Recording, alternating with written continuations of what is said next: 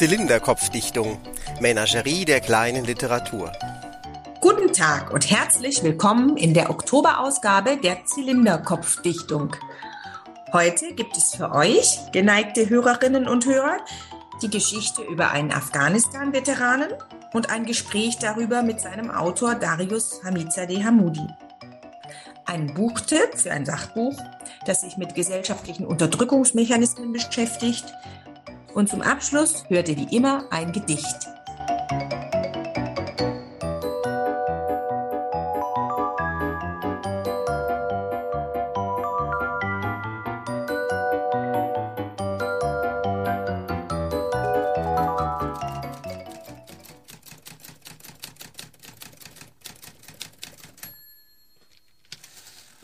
Afghanistan in Frankfurt von Darius Hamizadeh Hamoudi Frankfurt vor dem Turm Manderscheid war nur noch eine Witzfigur. Zwei Mann waren ihm geblieben. Zweihundert waren es gewesen, früher in Afghanistan. Aber vorbei war vorbei. Eigentlich war es keine Frage der Quantität. Auch ein winziger Verband aus Fallschirmjägern konnte eine Schlacht entscheiden. Echte Kämpfer mussten her, Vollblutkrieger, die auf Gedeih und Verderb, ohne zu zögern, dem Feind die Kehle zudrückten. Es mangelte an Qualität. Und das auf ganzer Linie. Die mentale Verfassung seiner Männer war eine Katastrophe, ebenso wie ihre physische Konstitution. Wahrscheinlich würden sie nicht mal einen Fünf-Kilometer-Marsch durchhalten, wohlgemerkt ohne Gepäck, von einer Grundausbildung ganz zu schweigen. Jeder Ausbilder hätte seine Freude gehabt mit diesen Vögeln. Der eine. Sinzig. Statur wie ein Zahnstocher, war früher Nachtwächter und so sah er auch aus. Spielte ziemlich gut Schach. Das war's dann schon. Lebte noch bei Mutti, war bleich wie eine Made und konnte sich mutmaßlich nicht einmal selbst die Schuhe zubinden. Besonderes Kennzeichen steckte in der Öffentlichkeit die Hände in die Taschen. Diese Unart konnte Manderscheid ihm einfach nicht austreiben. Der andere. Sedelmeier. Klein und dick, dumm, faul und gefräßig. Anstatt sich auf seine Flanke des Objekts zu konzentrieren, aß er alles, was ihm in die Finger kam. Vor allem Bratwürste. Aber auch Rosinenschnecken von der Bäckerei gegenüber. Zum Glück waren Appelle absolut unüblich im Objektschutz. Manderscheid war raus aus dem Heer. Endgültig. Niemals mehr würde er irgendwelche Männer zum Appell antreten lassen. Das war vorbei, ein für allemal. Im zivilen Leben tickten die Uhren anders. Das hatte der Bundeswehrpsychologe mit dem schlaffen Händedruck ihm eingeschärft. Er war nicht mehr im Krieg. Es ging nur um die Sicherheit des Turms ein Eckgebäude, das an zwei Seiten von stark befahrenen Straßen flankiert war. Die dritte Seite des Gebäudes lag an einem verkehrsberuhigten Fußweg. Hier befand sich die Zufahrt zur hauseigenen Tiefgarage, die von einer Spezialeinheit gesichert wurde. Manderscheid misstraute ihr. An der vierten Seite teilte sich der Turm den Zugang zu einem kleinen Park mit zwei anderen Gebäuden ein Gefahrenherd ersten Grades. Es handelte sich um eine knapp 80 auf 60 Meter große Wiese, in deren Mitte sich ein vier Meter hoher Hügel mit einem Plateau erhob. Die Steigung war eher moderat, vielleicht zehn Prozent, und setzte bereits am Rande des Parks an, so dass ein Panzer jederzeit in der Lage wäre, den Spielplatz zu überrollen. Der Grünstreifen war von innen nach außen von einer losen Baumreihe, einem Kiesweg und einer gestutzten Hecke gesäumt. Der Kiesweg fand, zu einer Promenade verengt, am Steilufer des Mains seine Fortsetzung. Am Rande des Plateaus befanden sich eine Baumgruppe und eine Bank, von der aus Eltern das Spiel ihrer Kinder bewachten. Die Baumgruppe wäre beim Einsickern in die feindliche Stellung von zentraler strategischer Bedeutung. Die Geländebedeckung bestand überwiegend aus Wiese und böte bei einem Fliegeralarm wenig Schutz. Der leichte Hackboden würde es dem Feind erlauben, in kurzer Zeit eine ausgebaute Deckung mit Kampfständen und Gräben anzulegen, so dass im Feuergefecht auch eine Wechselstellung zur Verfügung stünde. Das sogenannte Naherholungsgebiet könnte vom Feind als Drehscheibe für eine Invasion wie aus dem Lehrbuch verwendet werden. Die Versorgung des Stützpunktes wäre zu Wasser, zu Land und von der Luft aus zu bewerkstelligen. Der Main wäre breit und tief genug für einen Versorger der Lüneburg-Klasse. Aber es lag keine militärische Bedrohungslage vor. Schon wieder waren mit dem Hauptmann der Reserve die Pferde durchgegangen. Manderscheid atmete entschieden aus. In Afghanistan hätte der Park einen idealen Platz für ein befestigtes Lager abgegeben. Einen kleinen Hubschrauberlandeplatz mit inbegriffen. Aber er war nicht mehr in Afghanistan, verdammt. Manderscheid hatte den Fehler gemacht, in der Firma für Objektschutz gegenüber seinem Chef ein paar Sätze zur Beschaffenheit des Geländes fallen zu lassen. Der Fähnrich der Reserve hatte ihn verspottet. Spinnen Sie nicht rum, Manderscheid. Wenn ein Entführer irgendeine Maschine vom Flughafen direkt ins Hochhaus steuert, können wir nur zusehen. Sie sind Folklore. Ein paar Wachleute gehören bei einer Bankzentrale einfach dazu. Der Fähnrich der Reserve dachte nicht militärisch. Er hatte es in seiner kurzen Dienstzeit verabsäumt, Gefahren zu erkennen. Solcher Leichtsinn hätte Manderscheid schon einmal fast das Leben gekostet. Manderscheid war sich seiner Sache sicher gewesen. Er hatte im Norden Afghanistans einen Versorgungszug eskortiert. Es war ein schöner Vormittag gewesen, nicht zu heiß, die Moral in der Truppe war hundertprozentig. Und dann gab es plötzlich eine Explosion und sie lagen im Feindfeuer. Sie waren nochmal mit einem blauen Auge davongekommen, die feindliche Stellung konnte durch Handgranaten erfolgreich bekämpft, der Transportzug mit Verspätung fortgesetzt werden. Aber ein Geländefahrzeug war ausgebrannt. Zwei Kameraden waren tot. Seine beiden Skatbrüder Klaus und Manfred.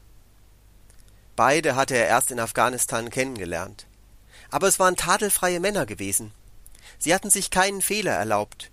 Ebenso wenig wie Manderscheid selbst. Das war ungerecht. Es hätte genauso gut ihn treffen können wenn sie wenigstens am Vorabend zu viel getrunken hätten oder unaufmerksam gewesen wären. Aber nein, sie hatten gut aufgepasst. Der Feind hatte ihnen in einer Felsenhöhle aufgelauert. Manderscheid hatte schon angefangen, den täglichen Berichten aus Deutschland zu glauben, dass im Norden alles ruhig und unter Kontrolle sei und der Einsatz der Bundeswehr nur eine Art bewaffnete Entwicklungshilfe. Aus heiterem Himmel war eins ihrer Fahrzeuge ausgebrannt eins mit den deutschen Farben und dem Y auf dem Nummernschild. Natürlich hatte er gewusst, dass theoretisch auch Fahrzeuge mit Y ausbrennen konnten. Dennoch war es unvorstellbar gewesen. Und warum ausgerechnet das von Klaus und Manfred? Für Manderscheid stand fest, die Sicherheit des Gebäudes war bedroht. Und die Bedrohung wurde unterschätzt, denn jede Bedrohung wurde unterschätzt. In Frankfurt oder Kundus, Gefahren für die Sicherheit gab es überall, besonders dort, wo man sie nicht vermutet hätte. Wenn Manderscheid das Oberkommando gehabt hätte, wären sie auf Nummer sicher gegangen und hätten das Flarax-System Roland in der Tiefgarage stationiert. Das Trägerfahrzeug war nicht größer als ein LKW. Dieses allwettertaugliche, vollmobile Waffensystem wäre in kürzester Zeit gefechtsbereit und böte zuverlässigen Schutz gegen feindliche Flieger im tiefen und mittleren Höhenbereich. Vielleicht hatte der blöde Bundeswehrpsychologe doch recht gehabt.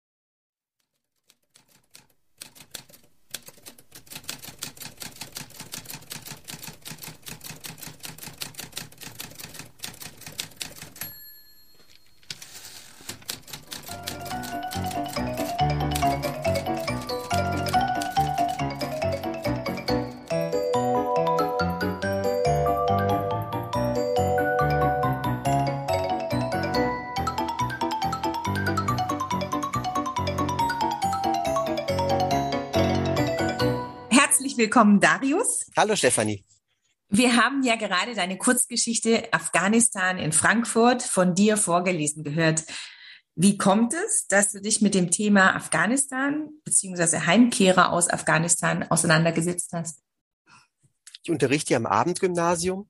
Meine Schüler, Studierende, sagen wir zu unseren Schülern, sind so ungefähr Mitte 20 alt. In jeder Lerngruppe sind ein bis zwei, manchmal auch drei, vier, fünf Soldatinnen und Soldaten, die oft auch Auslandseinsätze hatten. Und es gibt ja ab und zu auch so soziale Ereignisse am Ende vom Schuljahr, dass man zusammensitzt oder auch während des Unterrichts, wenn wir über soziologische Fragen reden. Dann haben die Studierenden dann die Gelegenheit, darüber zu erzählen, was sie da erlebt haben oder ihre Erfahrungen zu reflektieren. Und so höre ich sozusagen sehr oft oder in schöner Regelmäßigkeit äh, Berichte von Kriegsheimkehrern im, im Rahmen meiner normalen Arbeit. Mhm. Hm, ich würde dir gerne noch eine Frage zu deinem Schreiben selbst stellen. Was inspiriert dich da? Was hast du für Ideenquellen? Die Idee zu dieser Geschichte kam mir, als mir ein solcher Veteran erzählt hat, dass er früher sehr, sehr viele Leute unter sich hatte und jetzt beim Objektschutz nur noch zwei. Das war gerade die Zeit von der Finanzkrise. Und in meinen Gedanken stand er dann sofort äh, vor einem Bankhochhaus und sorgt dort für Sicherheit, während die Sicherheit eigentlich dadurch in Gefahr gebracht wird, dass in der Bank selber, in dem Bankturm selber ein Spekulant sitzt und mit seinen waghalsigen Geschäften die Sicherheit des gesamten Bankensystems in Gefahr bringt. Ein weiteres Hilfsmittel ist mir dann zugeflogen auf dem Flohmarkt. Das war der kleine Reibert. Das ist ein Handbuch für Wehrdienstleistende und für Soldaten in der Grundausbildung. Und das habe ich dann aufgesogen und das hat so einen ganz eigenen Sound, die Sprache. Die klingt so ein bisschen bürokratisch, formal und gleichzeitig wird da über unerhörte Sachen geredet, wie über Verhalten bei einem Atomangriff oder Verhalten im Sturmgefecht und lauter sehr, sehr existenzielle Situationen, die dann aber mit so einer sehr bürokratischen, trockenen Regelsprache abgehandelt werden. Und das Buch habe ich dann in mich aufgesogen und habe dann versucht, diesen Sound in meiner Geschichte auch zu verwenden. Mhm. Kommen wir doch zur Geschichte selbst zurück. Hm, Kriegsberichte gehören ja seit Jahrhunderten zur beliebtesten, ich sage jetzt mal, männlichen Lektüre. Ist deine Geschichte ein Kriegsbericht? Hm, also auf jeden Fall kein typischer Kriegsbericht. Ich muss jetzt, wenn du die Frage stellst, spontan an wem die Stunde schlägt von Ernest Hemingway denken. Das habe ich vor über zehn Jahren mal gelesen. Und das ist ja ein Buch, in dem der Krieg hm, glorifiziert wird. Also dieser, dieser Hauptdarsteller stirbt dann nachher einen Heldentod. Meine kleine Geschichte ist ja sozusagen das Gegenteil. Es ist kein Bericht über Krieg, aber über die Folgen von Krieg und eigentlich auch über die verstörenden Folgen von Krieg, nämlich dass Manderscheid den Krieg aus Afghanistan hier mit nach Frankfurt bringt und dass der Krieg für ihn im Kopf nie aufgehört hat, weil er traumatisiert ist. Mhm. Kommen wir doch oder bleiben wir gerade mal bei der Hauptfigur Manderscheid. Ist das eine Witzfigur, über die Leser und Hörerinnen lachen oder ist es eine Figur, mit der man mitfühlt? Die Komik ist ein Köder, damit die Geschichte erstmal interessant wird, dass man sich darauf einlässt.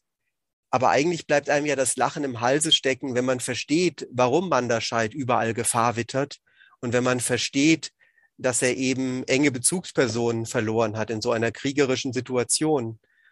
Und er bezeichnet sich selbst als Witzfigur, weil er an Bedeutung, an Macht, an Einfluss verloren hat. Also da ist Selbsterkenntnis da, dass er ein abgedankter Soldat ist.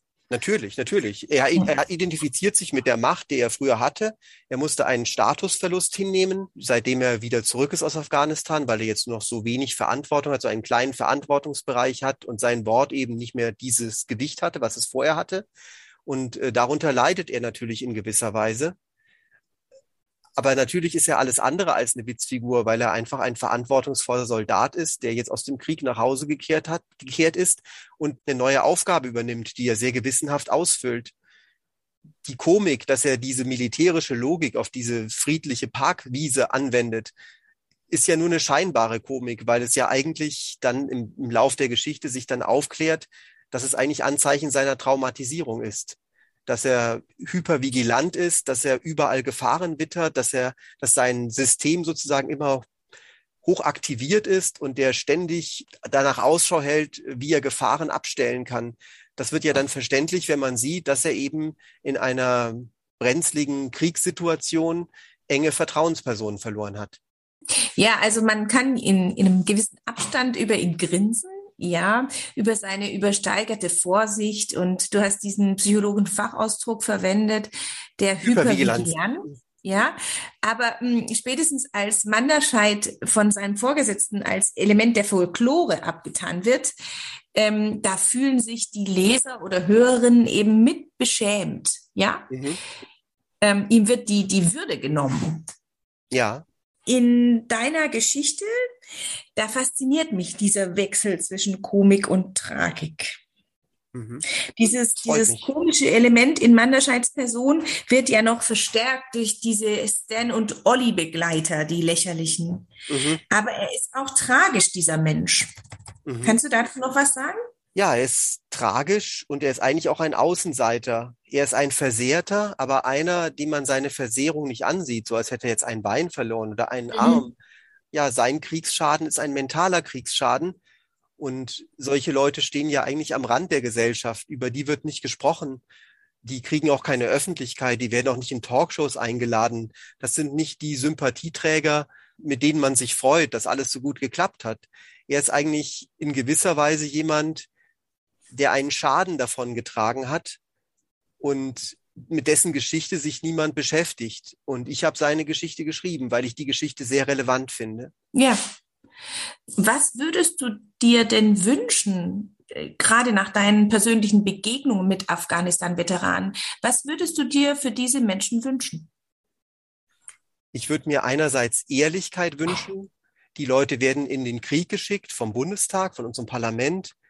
Und äh, wir schicken die in den Krieg, aber wir, wir sprechen das Wort Krieg nicht aus oder es wurde erst sehr viel später ausgesprochen als der Krieg schon so lange gelaufen war. Man spricht dann von Bündnispflicht und internationaler Verantwortung, aber eigentlich schickt man Leute in einen Krieg.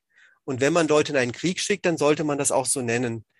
Ich finde Krieg etwas, eigentlich was Unerhörtes, eigentlich auch was Unfassbares und was unglaublich Barbarisches, dass Leute da mit Waffen aufeinander schießen. Es gibt da so eine Wiki-Seite, die kann ich gerne auch verlinken in den Show Notes von der Folge wo die Verluste der Bundeswehr bei den verschiedenen Einsätzen aufgezählt sind. Da kann man auch genau sehen, welche Soldaten in Afghanistan gefallen sind und die Situationen werden so kurz skizziert. Äh, eigentlich finde ich, dass das auch in der Öffentlichkeit zur Kenntnis genommen werden sollte, wie da junge Männer, Frauen ihr Leben verloren haben in ihrem Dienst.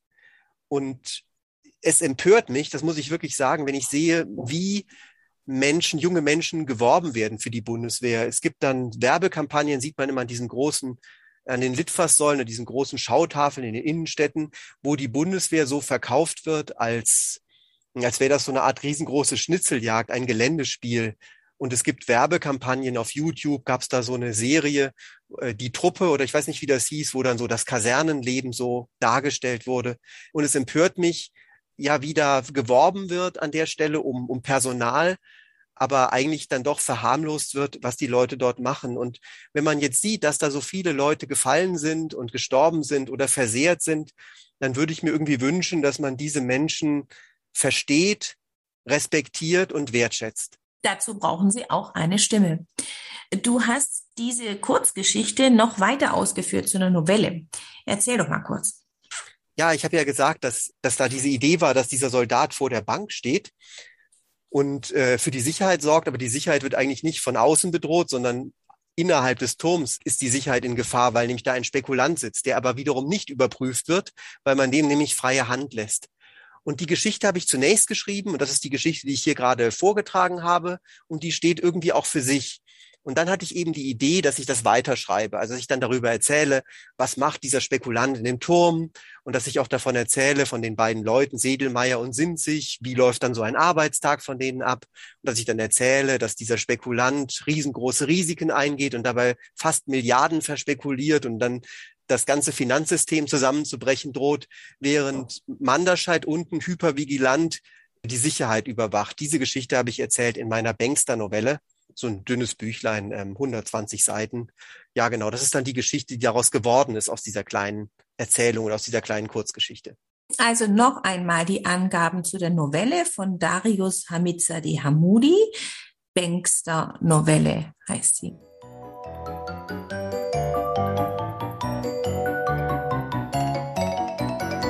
Jetzt möchte ich noch ein Sachbuch vorstellen. Mhm. Es ist von Emilia Reuk geschrieben und im Aufbauverlag erschienen. Mhm. Der Titel lautet Why We Matter, das Ende der Unterdrückung. Mhm. Ich habe das Sachbuch von einem schwulen Bekannten in meiner Quarantänezeit hier bekommen Und es geht darin um generelle Unterdrückungsmechanismen in unserer Gesellschaft, in unseren Gesellschaften vielmehr. Und in der deutschen ja, Gesellschaft. Auch, ja, oder in anderen Gesellschaften. Das Buch ist, die Frau ist extrem polyglott. Es ist in Englisch zu haben und auch auf, äh, in, in Französisch. Ah, okay. Ähm, ja, ich habe angefangen, das Buch zu lesen mit der Einstellung, dass ich selbst mich nicht rassistisch verhalte und ähm, auch als heterosexuelle biologische Frau, die sich als Frau fühlt, Verständnis für Andersdenkende und Fühlende zeige. Mhm. Ja, aber dass diese, diese Unterdrückungsgeschichten von Minderheiten, Andersdenkenden eigentlich mit mir selber gar nicht so viel zu tun haben. Ja. Ja, und bei der Lektüre von Why We Matter, das Ende der Unterdrückung, da wurde mir erstens klar, dass ich selber Teil einer Unterdrückungsgesellschaft bin, weil ich Teil einer Gesellschaft bin, mhm. weil Unterdrückung strukturell funktioniert. Und das wird sehr, sehr gut gezeigt. Mhm. Ähm, ja, Reuk geht dabei so vor, dass sie kapitelweise durch verschiedene Orte durchgeht, in denen sich Gesellschaft zeigt. Zu Hause, in Schule und Uni, in den Medien, bei Gericht, bei der Arbeit und auf der Straße im öffentlichen Raum, im mhm. Bereich Gesundheit dann noch und im Körper selbst. Mhm. Und äh, was mir so gut an dem Buch gefällt, ist, dass es eine Analyse der Ungerechtigkeit ist, aber gleichzeitig eben auch eine Gerechtigkeitsutopie. Also von einer Gesellschaft, in der eben so eine Unterdrückung oder Ausgrenzung äh, nicht stattfindet. Nicht mehr stattfindet, nicht ja, mehr nicht stattfindet. mehr stattfinden mhm. muss, genau.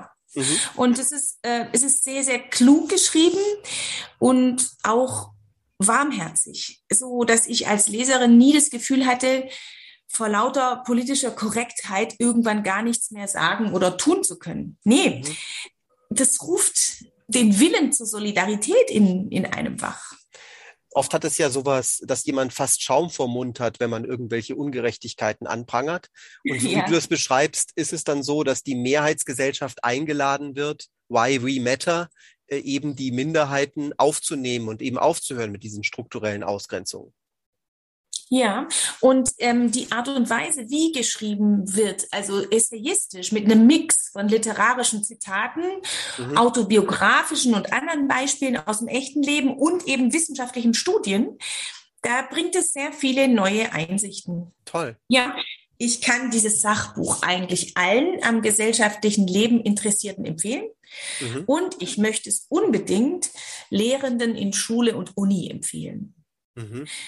Denn äh, die Autorin, die zeigt anhand ihrer eigenen Biografie und verschiedenen Studien, wie gerade dort in Schule und Universität bewusst und unbewusst die Unterdrückung durch Vorannahmen und durch Strukturen reproduziert wird. Mhm. Ja, Nach voll. dieser Lektüre würde ich am liebsten diesen, diesen Titel umformulieren und sagen, We all matter. Es mhm. kommt auf uns alle an. Ja, toll.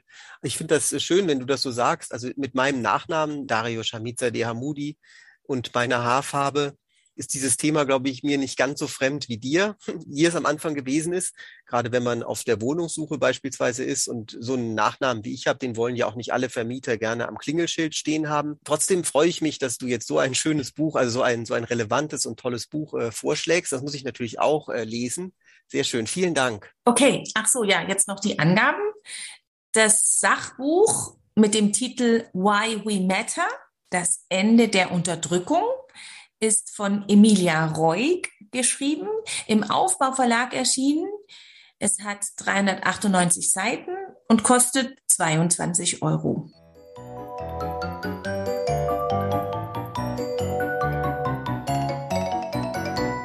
Die nächste Sendung der Zylinderkopfdichtung erscheint im Dezember.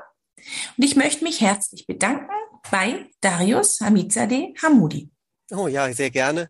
Ich bedanke mich natürlich bei dir und auch bei unseren Hörerinnen und Hörern. Dann sind wir jetzt schon wieder am Ende unserer Sendung angekommen. Am Ende steht ein Gedicht, das greift nochmal das Thema der Geschichte auf. Es ist ein Gedicht von August Stramm. August Stramm ist auch ein deutscher Soldat, aber er ist im Ersten Weltkrieg geblieben. Und bevor er gestorben ist, hat er ja, er hat ein, ein paar Gedichte geschrieben und auch Briefe hat er hinterlassen. Das wäre vielleicht auch mal was, da könnte man ein sehr schönes Feature machen, wo man diese Briefe zusammennimmt mit seinen Gedichten. Aber das wäre natürlich auch ein Großprojekt. Heute haben mhm. wir nur ein, so eine kleine Kostprobe. Ist der Name eigentlich ein Pseudonym? Äh, nein, der heißt so. Das ist ja wirklich Wahnsinn. Okay, gut. Stramm stehen. Mhm. Wir hören jetzt von August Stramm aus dem Jahr 1915 das Gedicht Patrouille.